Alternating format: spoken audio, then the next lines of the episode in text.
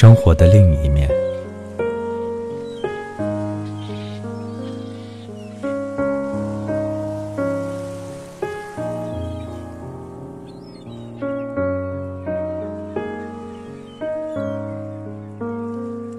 我注定在某年某月的某个时辰离开这个世界，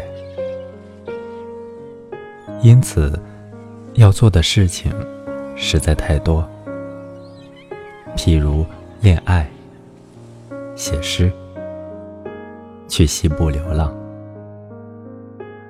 我一走出那座老式钢琴式的屋子，就不明不白的。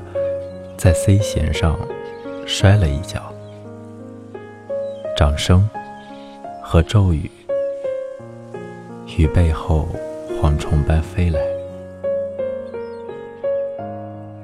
有一对酒窝变成美丽的陷阱，我实在搞不清网与生活究竟有何区别。我不流泪。不等于没有眼泪。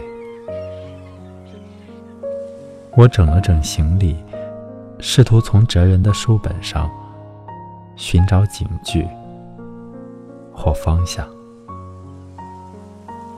直到一条河自历史深处汹涌而来，灯塔和许多人的灵魂均飘在水上。我的灵魂